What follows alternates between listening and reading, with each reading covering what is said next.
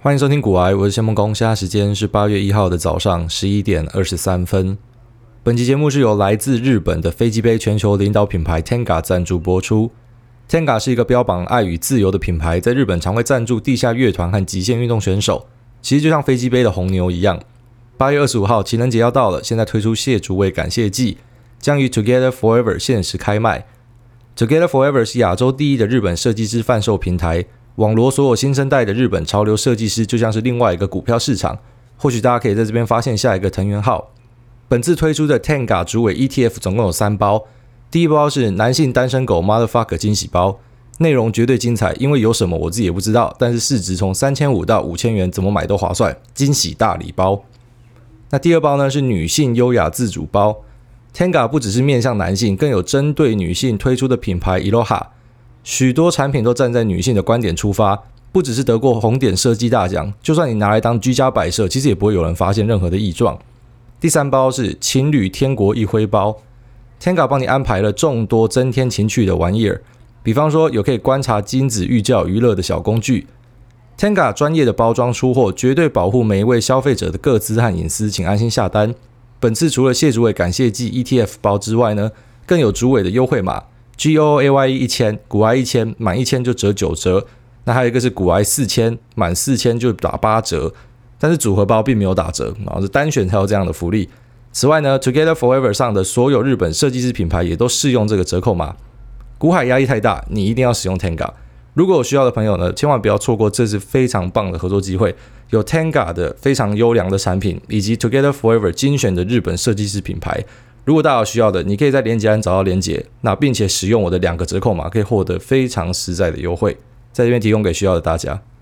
节目一开始呢，先跟大家介绍一下音乐啊，因为我们每隔几集就会跟大家推一下什么电影啊、音乐啊、影集啊。那之前本来是无心插柳，随便分享一下，结果发现说，呃，回馈还不错啊。那我个人也蛮喜欢这种，我丢一个东西出来，那激荡出大家很多的讨论啊。我们在 Telegram 的社团里面，你现在会发现说，啊，可能大家的这个。心思都越来越近啊！发现，在股票操盘里面呢，追高杀低是没有意义的哈。每天一直看收盘价，每天在盘中盯着是没有意义的。所以现在已经进阶到哈，本来是盘中的时间，大家还会很认真，然后现在是变成说啊，比方说美股的盘中就是晚上嘛，那台股的盘中是早上嘛，就大家在盘中就聊开了。那我也看大家有分享很多的音乐跟电影什么的，那很不错啦。那大家最近在群组里面，我觉得气氛是越来越好，因为。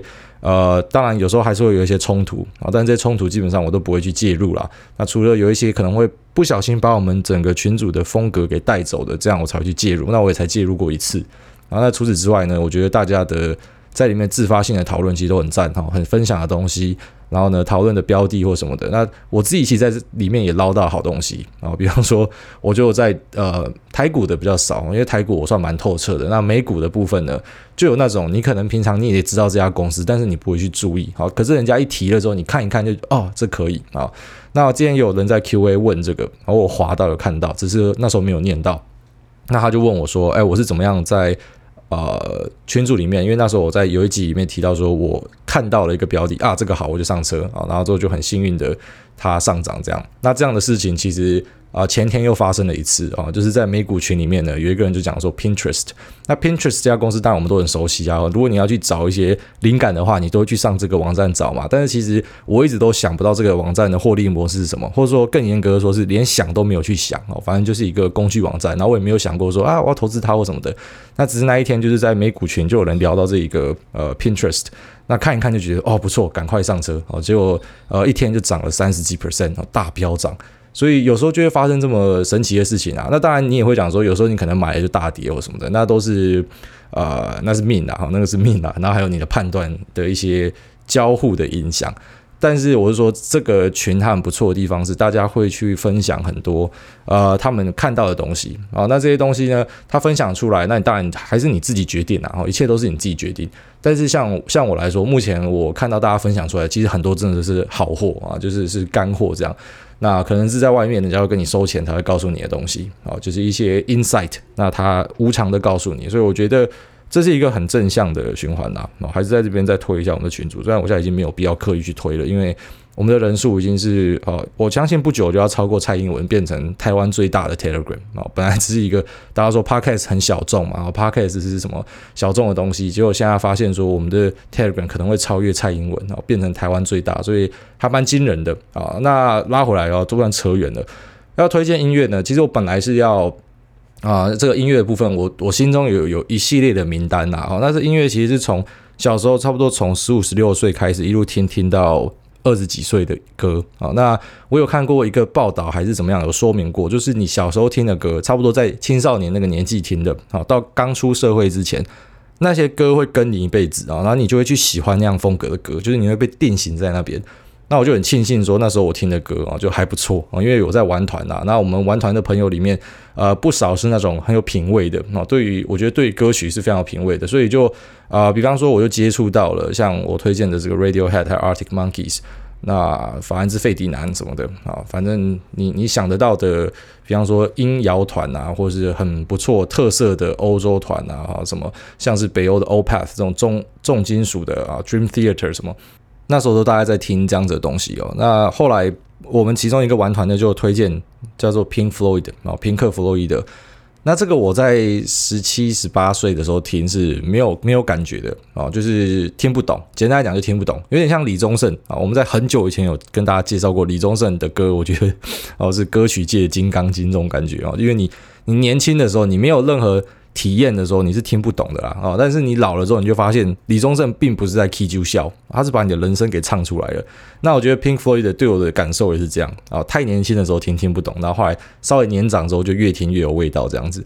那我本来就一直想要推荐这个，它是我的口袋清单之一，但是为什么现在要把它推出来呢？我本来想把它拉到后面一点，但是就是因为我昨天被台通的这个张嘉伦还有李义成啊找去吃居酒屋这样啊，很难得出门啊，平常是不怎么出门的，那就是因为。反正就要出门了嘛，所以我就其实也把啊，当天就是刚好有人邀我什么访问啊什么的，好了，反正当天的我就接啊，因为我平常是不出门的，那就全部接一接，然后做完之后呢，就去找他们吃饭。刚好一进去一开门，他们正在录音好，那录音录到一半就。我就坐在旁边听，就是坐在旁边看看他们两个在那边啊，这样笑这样子，哈，还蛮有趣的。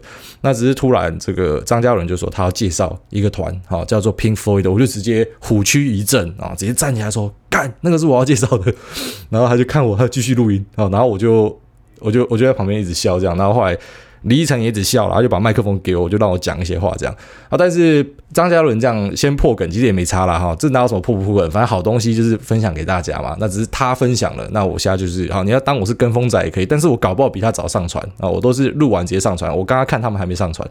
好，那呃，他推的是 Pink Floyd 的另外一场哦，那一场我也觉得很赞啊。但是我更喜欢的一场。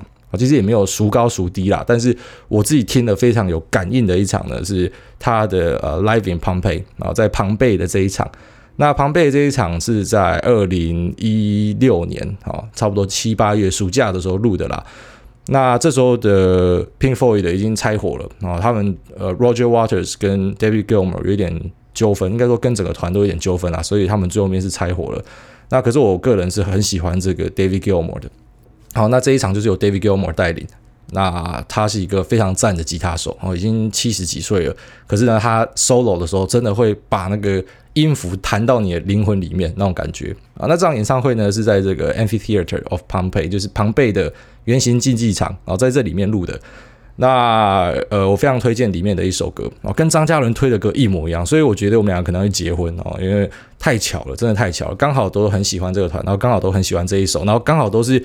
呃，highlight 的部分就是他的吉他 solo 啊，吉他 solo 真的太赞了。那这首叫做 Comfortably Numb 啊，Comfortably Numb，所以你在 YouTube 上面就可以把关键字喂进去，就是 Pink Floyd 啊，空白庞贝 P O M P I I，然后空白 Comfortably Numb，我可以看一下这一场的呃演唱会，然后可以从这一首开始啊。但这首我印象很深刻，就是除了那个吉他的 solo 真的是弹到灵魂满出来之外呢，然后那个鼓手，他鼓手是额外找来的啦，所以。就是一个年轻人啊，那你看得出来他超高兴的，因为他可以跟这么多传奇一起合作，这样，所以他一直打鼓，一直笑，笑的跟他妈变态一样啊。反正是一个很赞的音乐跟很赞的演唱会，然后这边推荐给大家。好了，那就进入我们今天的市场的主题啦。好，那其实呃，现在以大盘来讲，我礼拜五去这个风传媒的访问呢，哦，他们也是在问我差不多的事情，就是说现在大盘到底怎么样？可是其实，呃，我现在已经开始一直把这个观念给传出去啊。那其实发现我们群组里面的人也开始会依样画葫芦去讲这样的东西，那我觉得是好的哦，确实就是这样啊。你根本不可能猜到到底绝对的高点在哪嘛，哦，你不可能猜得到的。那只是以现在台美股看起来啊，中小型的受伤惨重是事实啊。美国你可以看那个罗素两千，就是两千 small cap 啊，就是中小型的。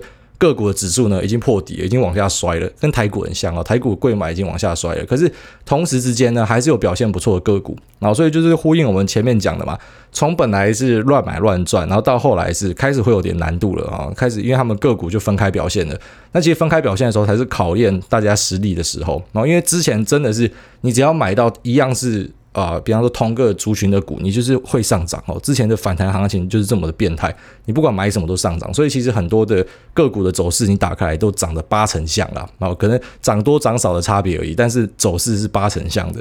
那直到现在你就开始看了，有些还在继续往上走，有些开始往下走了，那有些就是持平就不不会动了。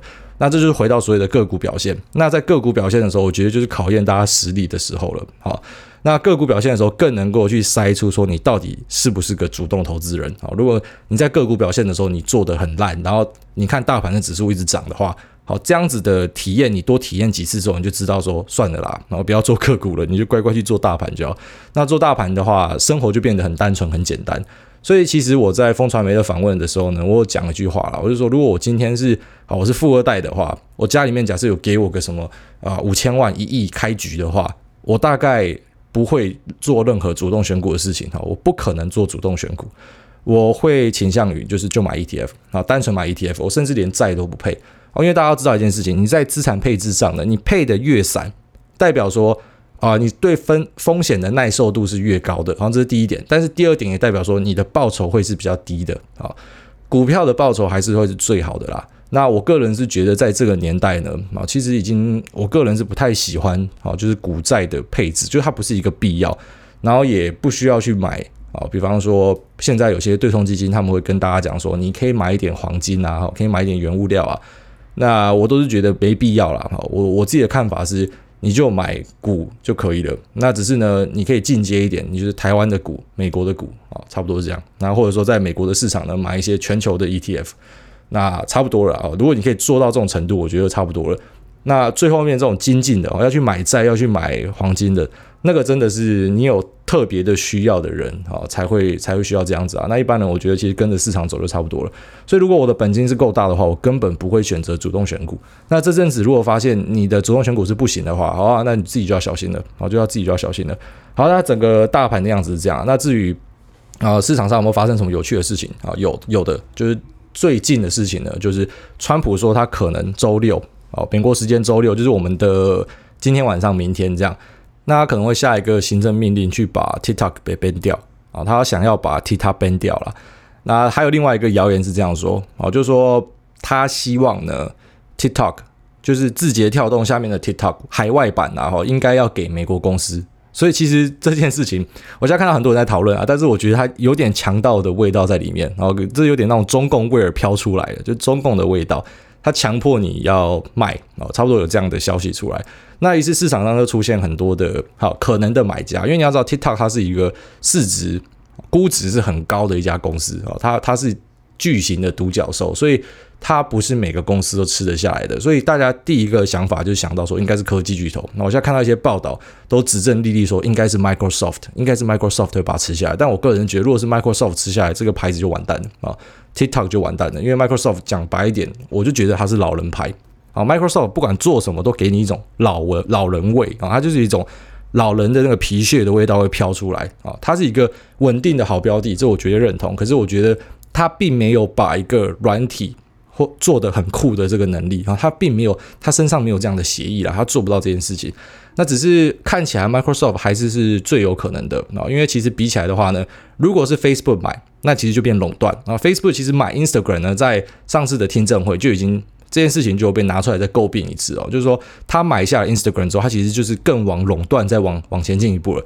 那我相信他一定超想要买 TikTok 啊，因为 TikTok 现在在年轻人、海外年轻人之间呢，他们真的是啊杀进杀出，这样如如入无人之境这种感觉，所以他一定很想要买 TikTok。但是如果他把 TikTok 收起来之后呢，可能就会变成 Facebook 就会变成一个超级社群巨兽啊，不是 社群巨兽，社群巨兽啊，就会变成一个非常庞大的怪物这样。那我个人是觉得政府应该不会让这样的事情发生啊。那再来还有什么潜在的可能性呢？Amazon 啊，Amazon 也是有可能的，那 Google 也是有可能的啊。但是其实比起来的话呢，我觉得啊，这四家科技的大头呢，哦，科技的巨头呢，还是 Facebook 是最适合的。哦，Facebook 我觉得它是最有能耐把 TikTok 的这种啊，对于年轻人来说很酷的这个基因给传下去的哦，是 Facebook。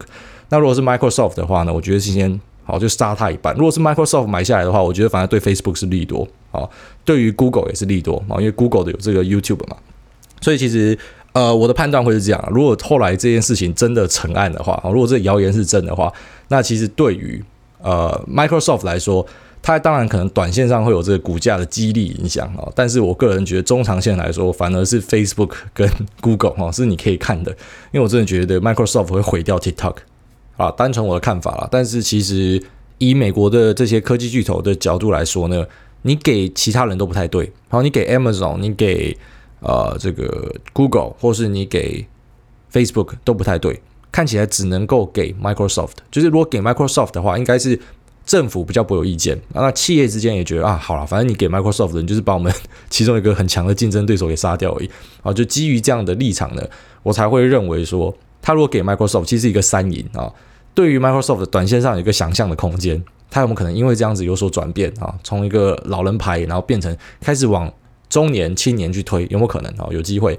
那对于 Facebook、对 Google 来说呢，也会有一个想象空间，就是啊，我们的 Facebook、Instagram、YouTube 啊，终于有机会重返荣耀了啊！因为这个老人牌呢，他一定会把 TikTok 给毁掉，他一定会让这些年轻人觉得啊，不酷了。好，就像当初的 Facebook 有一阵，就是大家觉得说啊，我的长辈们啊，我们家里的。爸爸妈妈、三叔公、二二婶婆哈，全部都在用 Facebook，然后他们都来追踪我，都来按赞，然后留那个很奇怪的图片，这样，所以大家觉得 Facebook 不酷了啊，不要玩，差不多像这样子的味道。好，这是我想法。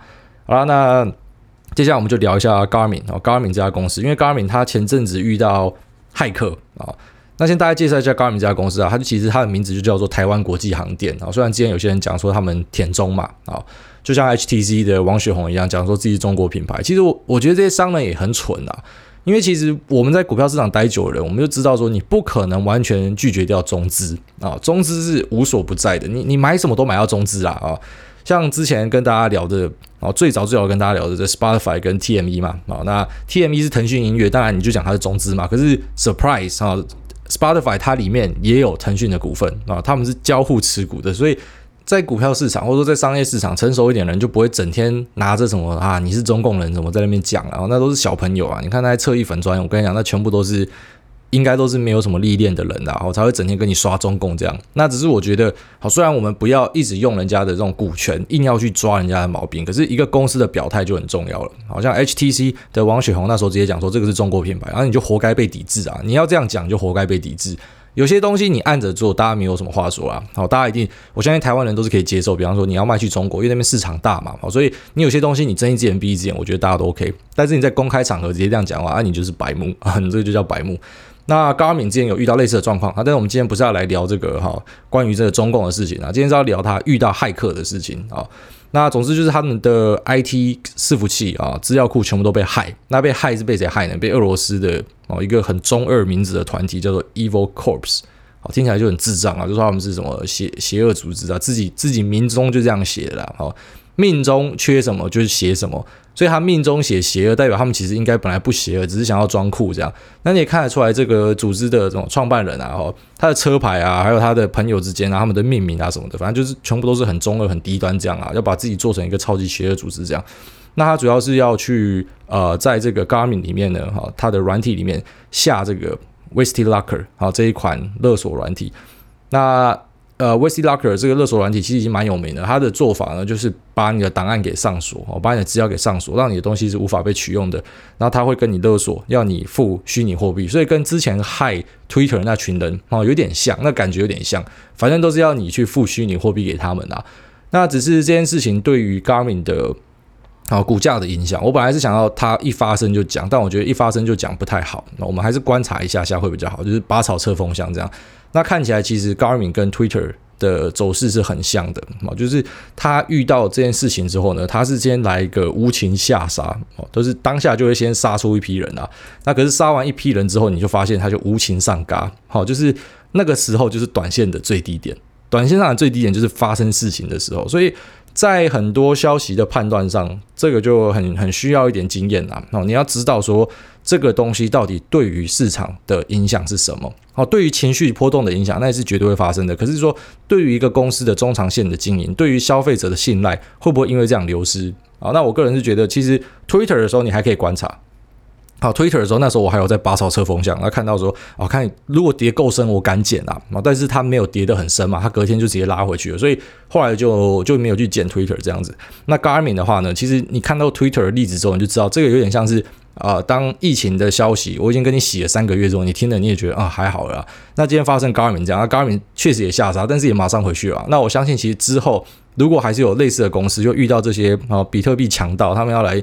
啊，要你用比特币去支付赎款这种就差不多的模式的话呢，我觉得它对于个股都不会有什么影响。好，反而它会是一个很好的介入机会。如果它杀得够低的话，它是一个很好的介入机会，因为这样的人，好，或者说这样的公司已经越来越多了。好，那大家越看就越习惯了，所以它到最后它对于市场的影响就有限。啊，所以其实个股的表现已经差不多拉开来了。那只是呢，现在就开始遇到一些吊诡的事情啊！我看到蛮多人在问的吊诡的事情，就是说明明财报开出来很漂亮，为什么会跌啊？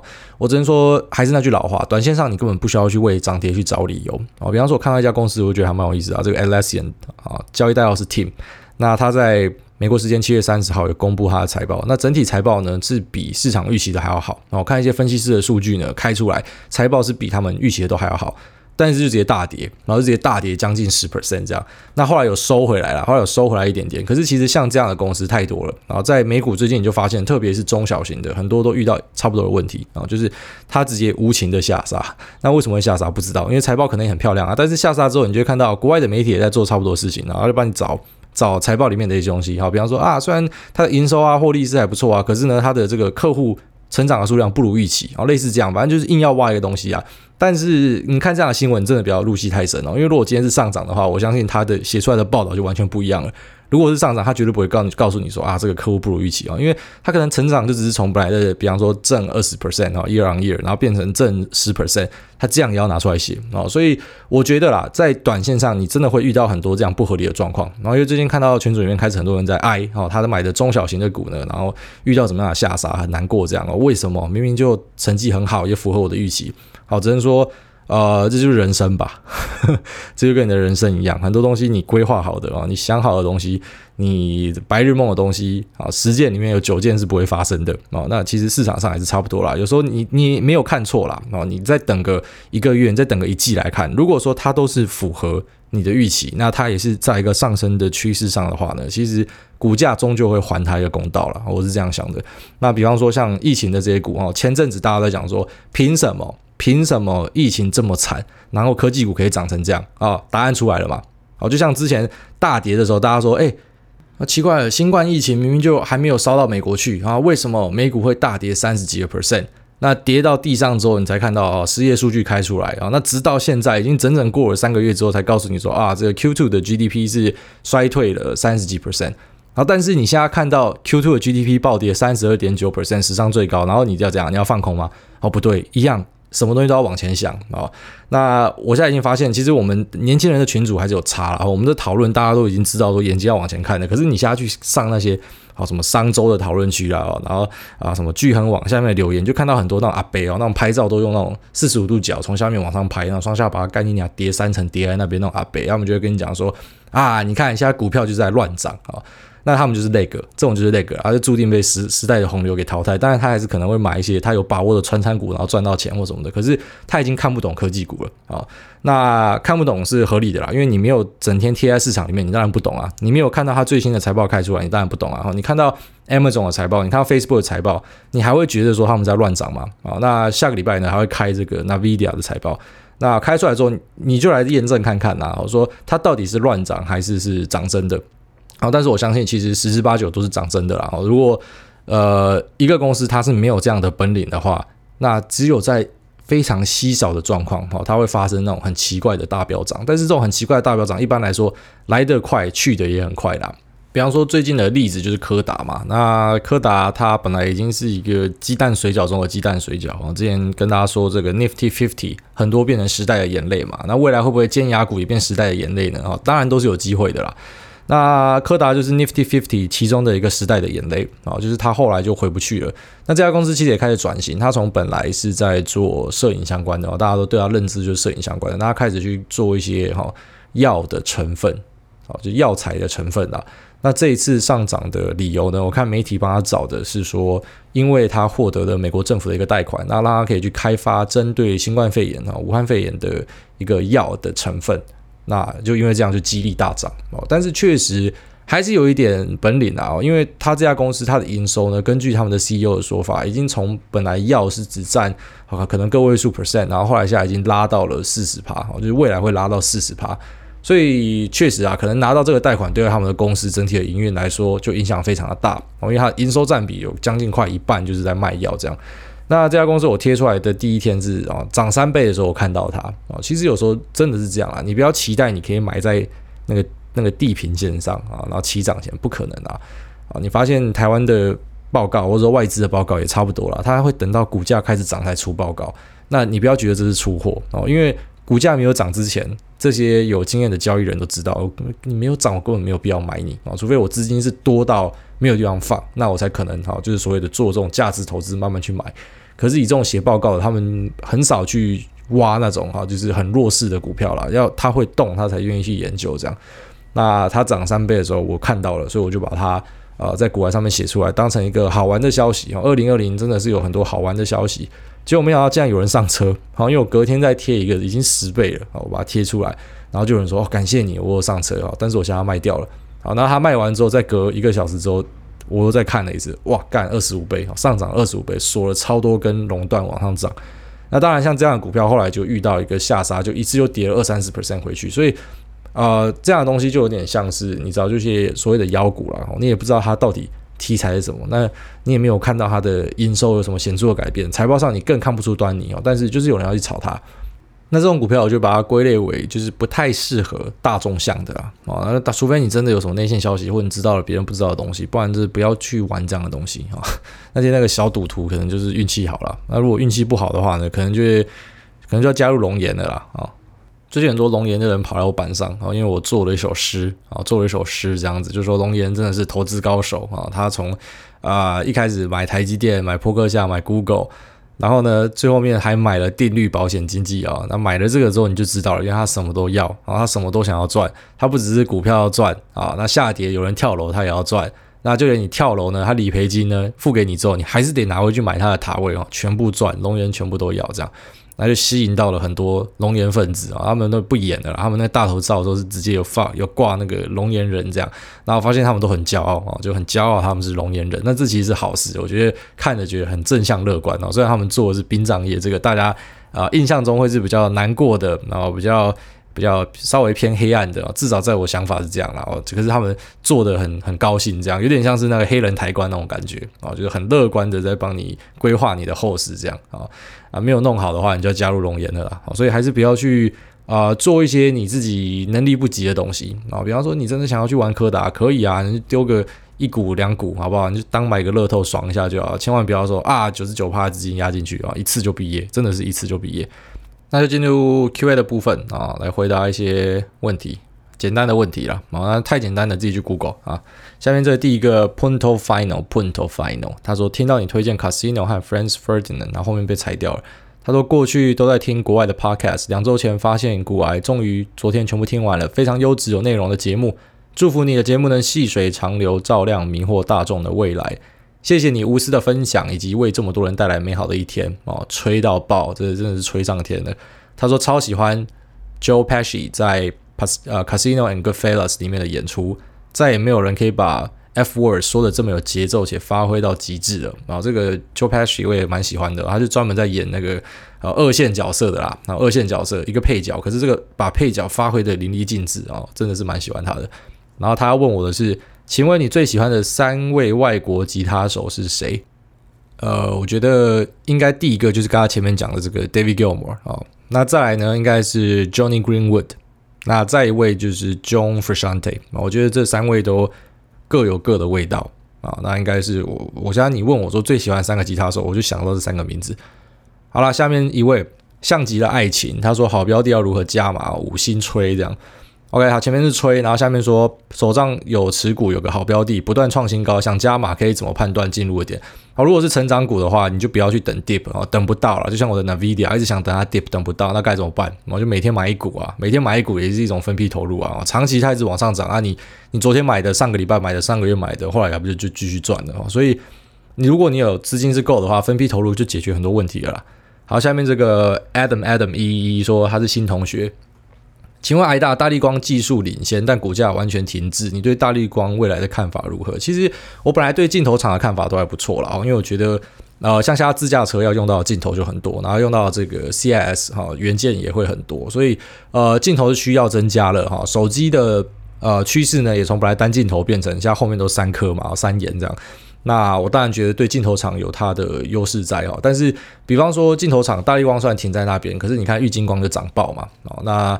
我觉得有时候是这样啦，它虽然技术领先或什么的，可是你要去注意说有没有一些，比方说新的竞品的出现啊，那或者是说它对于未来的猜测是怎么样？那我记得呃，大地光的林恩平有讲说，他对于第三季还第四季啊，反正就是说他的看法是比较保守的啦。然后那他这个老板就是属于我们之前有跟大家聊过比较保守的那种老板啊，那。有时候就这样，你保守的老板，你反而会被市场教训啊！你讲话讲得很保守，OK，我就说就杀你哦，因为我知道你已经跟我讲说后面保会后面的呃发展会是比较保守的。那奇怪了，身为那些投信，他干嘛要现在进场啊？投信他们有结账的压力啊，所以他一定会去找短线可以涨的嘛。那他就可能有些资金可能就先离开了啦。哦，所以当然有卖压的话，那他可能就比较不会涨啊。那其实我觉得你可以从林恩平的对话里面，你可以看到一些他对于公司的看法了。哦，那你。听他讲是最准的。下面一位 Polish T 说五星吹到冻尾条啊，我喜欢这个标题。他说：“艾大你好，不知道你有没有想过要做一个大目标，但是在追求的过程中心理疲乏导致怠惰的情形。最近在准备研究所考试，每天庞大资讯袭来，让我喘不过气，常常都想要有放弃的念头。有听过别人会把大目标切成好几个小目标去实践？那艾大，我们什么心理调试的办法呢？最后希望艾大鼓励我一下，考试之路真的又累又孤单。那 Polish 你就。”加油啦！啊，反正就多听股癌嘛，就好好发泄一下这样。那我个人觉得心心理调试的办法呢，你一定要有一个兴趣啦。那我的兴趣就打电动啦，所以很多人无法理解说为什么我会打这么多电动啊，像我家人啊、我太太啊都无法理解。然后自从我看完马斯克传之后，我就丢给他们看，你看马斯克还不是整天在打电动啊？他他本来如果他没有拐那个弯的话，他可能现在是某个电玩界的 CEO 这样啊，因为他很喜欢打电动嘛。所以每个人会有自己发泄的方法，但是你一定要。有一个发泄的方法哦，你不可以生活过得太正经啊，这是我的看法。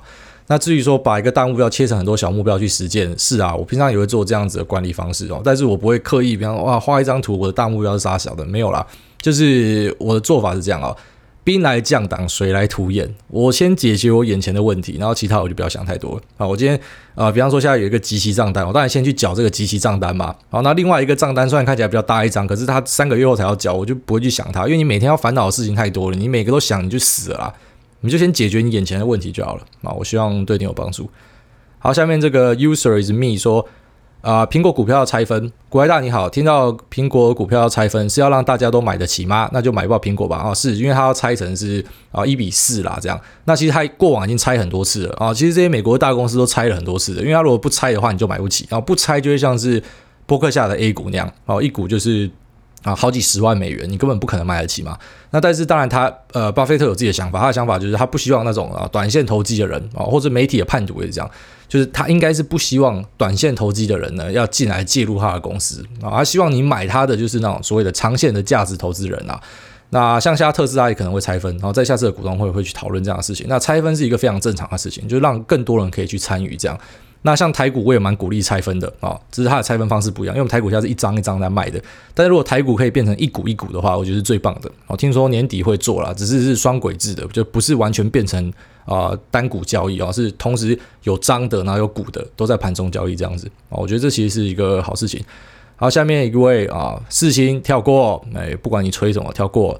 下面一个股海臭散户说：“我每集听都是为了等开干。”艾大你好，五星吹捧，单纯是来吹捧的。这集前面开干真的太爽了，都高潮了，希望可以多干几集舒压一下。By the way，啊不就还好，我重训弱鸡都空杠，不然真的会出人命。啊、呃，对了，上一集是有点呃情不自禁，就突然把那个东西拿出来干了哦。那干完之后，在脸书上，呃不是脸书上，在 YouTube 上面就有人留言哦，就是差不多的经验啊。反正他在公司遇到一些不好的事情。然后他就告诉大家说：“你一定要把这东西都记起来啊！然后等到有一天你你可以讲出来的时候，你要把它讲出来啊！我还蛮认同他讲的这一点啊，因为其实当下老实讲啦，你现在给十个菜鸡回去当下那个情状，其实大家应该都会选择吞呐啊！你就会选择吞呐，因为你会担心说，我会不会去下一家公司的时候被黑啊？我会不会怎么样？那会不会找下个工作的时候，你知道航空圈很小哦，以前那些公司的人最喜欢讲这个航空圈很小啦。哦，反正就一群老鸡掰啦。那呃，我还蛮庆幸我这个机会可以把这样的故事讲出来的哈，虽然。没有贬到那个公司里面的人，有点不爽啊。但是有讲出来，真的是有比较舒坦一点。好，下面这个吹啊，哪次不吹？说五星推爆，拜托漩涡。想请问股癌大，如果一档股票过去六七年平均殖利率都稳定六左右，且每年配息的金额和年均股价都在差不多的水位，正负三块，那长期持有的前提下，用来判断买点，呃，不知道是不是一个好的方法呢？如果有下跌，就先当存股；如果有利多大幅上涨，就可以考虑要不要加码或卖出，算是进可攻退可守，可以啊。你这就是一个很完整的策略啊，有策略是最重要的。下面纸上作业的菜鸡哦，不是菜鸡，纸上作业的韭菜啊。他说推爆五星一级毒品评价，朋友最近推荐癌大，第一次听就停不下来，有种成瘾的感觉。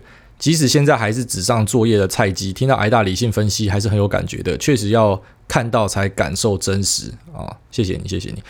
下面一位林口孔孝真啊，他的 ID 挂说林口少女人妻孔孝真，然后这不知道什么毛病的人啊。他说五星推爆股癌大大，听到股癌说要灌爆的那个口气好爽啊！很多职场都会压榨懵懂无知的刚入社会小菜鸡啊，没错。他说，然后在。股癌大这边真的是经验趴数吸好吸满，除了投资知识，也超爱埃大的思考逻辑和观念，到处推别人入你的坑啊！谢谢这位林口人妻。好，下面一位，这一位是臭宅工程师，他说大推年少有为、观念正确的投资天才。嗨，请问有什么网络服务或是工具，或是你觉得一直想要但是却没有推出的，针对投资或其他产业都行。然后工程师是想找什么东西有赚头，是不是？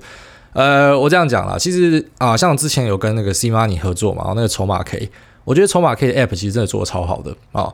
那我就其实就在想说，如果筹码 K 的 App 可以用在美股的话，它应该会很卖哦，不只是在台湾卖哦，它卖到全球应该是没问题哦，我相信会大卖，因为你真的很难找到一个呃超好用的 App 啊。台湾是因为我们很疯这种什么啊筹码啊线图啊数据啊要求快啊，或什么要求精美啊，所以。呃，我我看到台湾的很多公司哈，在做这种线图的，在做资料库的，其实它真的都做的超精美的哦，跟国外比起来，真的是精美太多了。那我相信，如果你可以做一个全球向的啊。我会觉得超赞的。如果你做一个全球向的，然后提供各式各样的数据，然后让每个人你想要什么样风格的东西，你都可以找到你要的东西，然后一个综合的平台的话，那我觉得会很有搞头啊。我之前有想过要弄这个，但是跟朋友咨询了一下之后，发现说这个投资额哈，初步就至少要花个要要要做到我要的条件啊，就至少要花个将近快千万这样。那之后维持又要花很多的钱，好，所以我就暂时不考虑了。好，下面这个等待 TD 开户完成的人说。五星推爆，癌大你好，我是菜鸡，请问零零五零和零零六二零八的看法？如果想做长期定期投资，会如何选择？两个是一样的东西啊。然后我记得零零六二零八好像不只是比较便宜一点呐，然后它的费用好像也比较低啊。如果没有记错的话，但我觉得是差不多的东西啊。好，那其实零零五零下来就比较贵一点，啊零六二零八比较好入手，比较便宜一点啊。那搞不好未来有人会推出，比方说什么十块、二十块的啊，然后追踪台湾五十啊指数的一个 ETF，那我相信会大卖。反正他们的。形式是一样的，然后那涨跌也是差不多的啦，只是价格不一样哦，因为拆分的股数不一样。好，那这里就先到这边啊。我看到问题真的很多啦，只是我我那个篇幅的关系没有办法全部回答给大家。然后其实我还想要缩篇呢，我希望以后一集三十分钟就好，因为现在节目越来越多，我不想害大家，就是说啊，那国外节目要听这么久，那没有时间听别人的哦，那我就把我节目缩到三十分钟、二十五分钟之类的啊。那可能就 Q&A 再缩短一点，因为节目的主轴还是要十几分钟啊，那 Q&A 就再稍微拉短一点。有可能有这样的规划，还不一定啊。但是你有问题，你都可以到 Telegram 问大家，你会发现你问，那如果有人回答很偏颇，就有其他人出来打脸他这样，所以他是一个集众人智慧的感觉。那我个人是觉得。你如果没有加入其他股票群组或社团的，拜托你去加看看，你才知道我们这边多可贵啊！因为我基本上在各大股票社团群组里面都有卧底啊，我知道别人怎么样啊，所以我才会去改进我们自己的群组应该是什么样子哦。那后来发现说无为而治是最最棒的一个做法哦，除非有些人真的是讲奇怪的东西，想要把整个风向带走，或者说发广告文这种，我会把它 ban 掉之外，那其他就让大家自己去发展啊。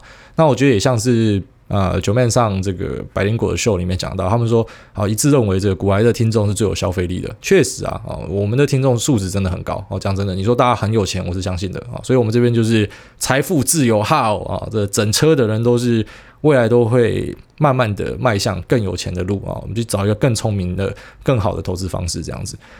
然后最后的总目标就是走进去微风商店，然后看到那种什么两千块啊、三千块的小碰柑呐，啊，然后什么麝香葡萄啊，那眼睛都不用眨一下就可以买下去啊，这是大家的目标。好啦，那今天到这边，拜拜。